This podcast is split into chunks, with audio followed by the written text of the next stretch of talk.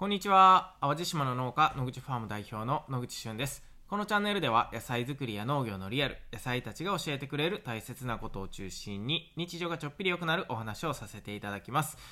いや、ついに、えー日本に帰国いたしました。えー僕はですね、えー約10日間ぐらいかな、えエストニアに滞在しておりまして、まあ、そこで本当にいろんな経験をして帰ってきたんですけど、まずたくさんの人にね、会わせていただいたりだとか、たくさん学びの場に連れて行った行っていただいたりとかね、本当にこう、ぎゅーっていう スケジュールの中、あの、全然なんかこう、現地では寝寝てないって言ったら大げさですけど、まあなかなかのね、えースパルタスケジュールで、えーっと、あの、過ごしておりました。まあただね、あの、学びに行ってるわけですので、えーっと、本当にね、ありがたく、たくさんこうね、えいろんな方に会わせていただいたりとかっていうのは、もうこんな、こんなのはね、本当にプライスレスというか、え現地に行って、やっぱり感じることっていうのがたくさんあったので、いやー、本当に中身の濃い期間だったなと思っております。で、えー帰ってきてからもね、あのー全然時差ボケがなかったんですよね。羽田に着いてからも、なんかこう、ぜ ななんて言うんですかね。あの、全く違和感なかったですし、まあ、あの、淡路島に帰ってきて、えー一日寝たらですね、あの、もう普通に朝から活動できたので、えーもう帰国、夜に帰国したんですけど、次の日の朝にはもうね、えーがっつりワーキングということで、えーもう普通に農作業してましたね。で、えーやっぱり10日間も、あの農園を開けているとですね、野菜の様子とか、こう、収穫の進み具合、えー成長度合いみたいなのが、やっぱ全然違ってですね、えー本当にこう、最初は朝パトロールした時って結構新鮮な感じで、おお野菜もこんな大きくなってるとかね、えそれとあとはもう、この僕がいない間にね、どれだけこうみんなが頑張って、えーこの野口ファームを守ってくれたかっていうのがね、えーもう本当にこの、何て言うんですかね、野菜の様子というか畑の様子とか、まあそういったものを見ると、ああ、本当にみんな頑張ってくれてんなっていうことでね、えー感謝の気持ちで、えーいっぱいです。ということでね、えーエストニアから帰国いたしまして、今日で3日目ですかね。まあ本当は現地でもたくさん配信して、えーっていうふうに思ってたんですけども、さっきも言ったようにね、もう本当にあっちってこっちって、もういろんなことをインプットをしている間にですね、このアウトプットの時間をなくすというね、えーいやいやいや、本当にもう、これはこれで良かったんですけど、あの、なかなか配信できずに、えーちょっと久しぶりになってしまいました。えーまあとりあえず帰国しましたということで、たまたま聞くラジオ元気に、えーやっていきたいなと思っております。はい、えー今日のテーマはですね、えーやっぱり情熱って大切やなっていうことについてお話をさせていただこうと思います。えー冒頭でもお話しさせていただいたようにですね、あの、本当にたくさんの方に、えーお会いできたこのエストニアの学旅だったんですけれども、あの、学旅っていう学ぶ旅っていう意味ですね、えー学旅だったんですけれども、えーっと、まあ、会う人会う人、本当にね、いろんなこう業種だったり、スタートアップ、ね、起業家さんだったりだとか、えー学校の先生だったりだとか、えーもう本当にいろんな方にあおお会いさせていただいたんですけれども、あの、金言みたいなの、ね、えーこの人がこんな風に言ってたよっていうのはね、たくさんたくさんもう今でも忘れられないような言葉っていうのはたくさんあって、で、えーこれは絶対持って帰りたいなっていうのはね、もうたくさんメモして帰ってきたんですけど、皆さんに共通する点がやっぱりあったんですね。で、えーまあそれぞれの分野で成功していたりとか、まだまだこれから頑張っていくんだ。まあそういった、あの、いろんなステージがある、あったかなと思うんですけれども、本当にこう輝いている皆さんにとってね、共通しているのは、情熱なんじゃないかなと思っております。で、これってね、ほんあの日本だとかエストニアだとかっていうのは、まあ、おそらく関係なくてですね、え人が何かに、え没頭するとか夢中になるそしてこここの業界で、えー何か成し遂げたい、えー極めていきたいなっていう方、えーそしてそれが行動に移せていてしかもそのなんだろうな、人を巻き込む力とか、えーまあそういったものもちゃんと持ち合わせている方っていうのはね、何かこう、飛び出たスキルがあるとかそういうことではなくね今まで培ってきた経験がすごすぎるからその人にとっては、えーできているとかそういうのではなくてもう皆さんね、やっぱ情熱を持ってるなっていうのがもう僕の率直な感想です。えー、例えばあ、僕で言うとこの農業っていう仕事にね、え、今携わっていますけれども、え、農家っていうのは日本にまあ何十万人何百万人っていう風にね、え、いるんですけれども、じゃあ果たしてその農業っていう仕事に対してもう本気度100%の情熱を捧げている人っていうのはね、多分おそらくですけど、全員ではないんじゃないかなと思うんです。で、えー、そういった方にお会いするとね、やっぱりこう話をしていると引き込まれるんですよね。あの、例えばチョコレートを作ってらっしゃる方に、えー、お会いさせていただいて、もう間近でね、そのいろんな話を聞かせていただいたとき、あ、この人はほんまにチョコレートが好きで、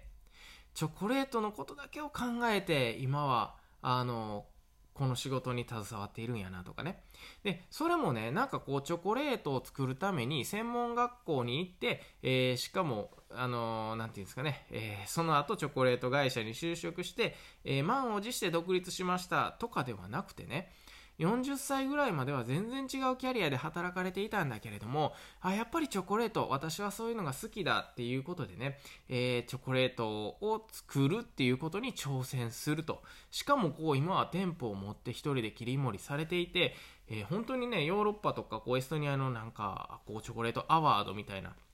え、まあそういったのにも輝くぐらいのね、もう今は実績を残されているっていうことで、もうこれはね、もう本当にこう情熱でしかないなと。で、そういったあの方の語り口調がですね、もちろん英語なので僕全然全てを理解しているわけではないんですけれども、もう生き生きされているし、なんかこう本当に伝え、伝えたい。私はチョコレートのここをみんなにしてほしいんだっていうのがね、えー、もう伝わってくるんですよ。もう表情、身振り、手振り、そして口調からですね、そういったものが伝わってくる。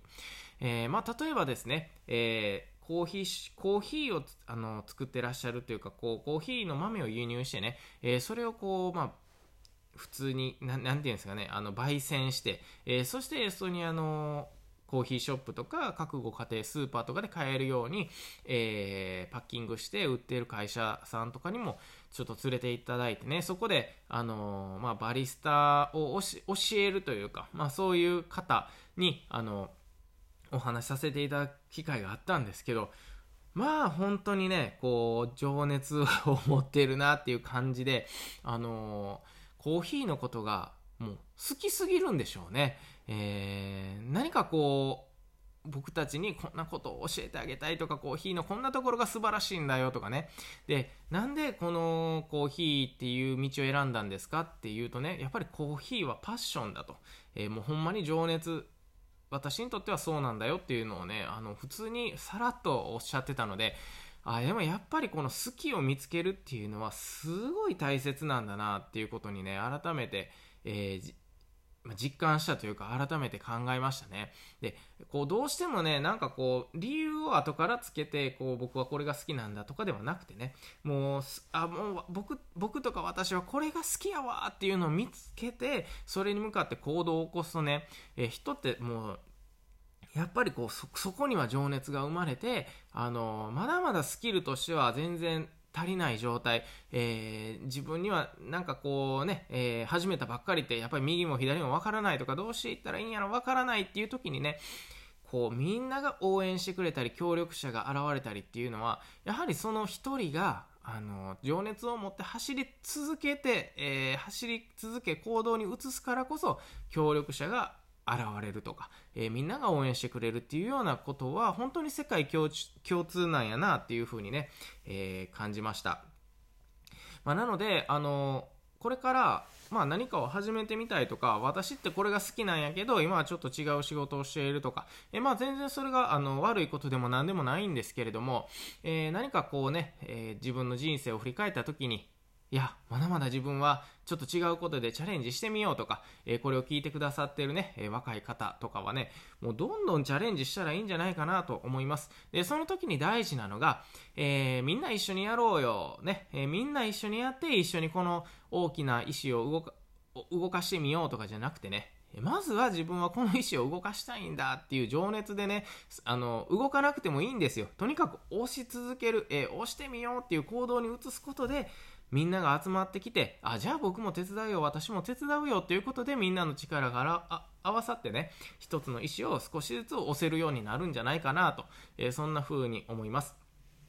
まあ、本当にエストニアに滞在している間、たくさんの方に会わせていただいてね、この情熱、えー、自分がやりたいこと、好きなことに対してすごく、えー情熱を持ってね、え、されている方、え、そういった方が、え、本当に人を引きつける力を持っているし、えやっぱりね、おのずと投資家さんとか、いろんな方が、え協力者となり、え支援者となり、え事業っていうのがうまく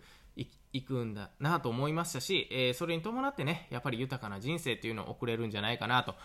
思いました。ということでね、えー、今日って今日、今日のお話はね、えー、エストニアの方々に、え、学んだ本当に一番のこと、まあ世界共通のことだなと思います。何かを成し遂げたいとか、え何かをやるとき、え情熱っていうものをね、やっぱり大切にして、自分の好き、本当に好きなものっていうのをね、え極めていけば、え必ず支援者とか協力者が、え周りから応援してくれるよというお話でした。えー、今日からですね、まあ、日本で、え、音声配信をできるんで、え、そろそろね、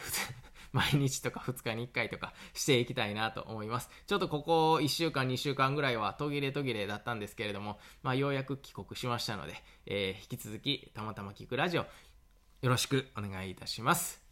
それでは、えー、また次回お会いしましょう。バイバイ。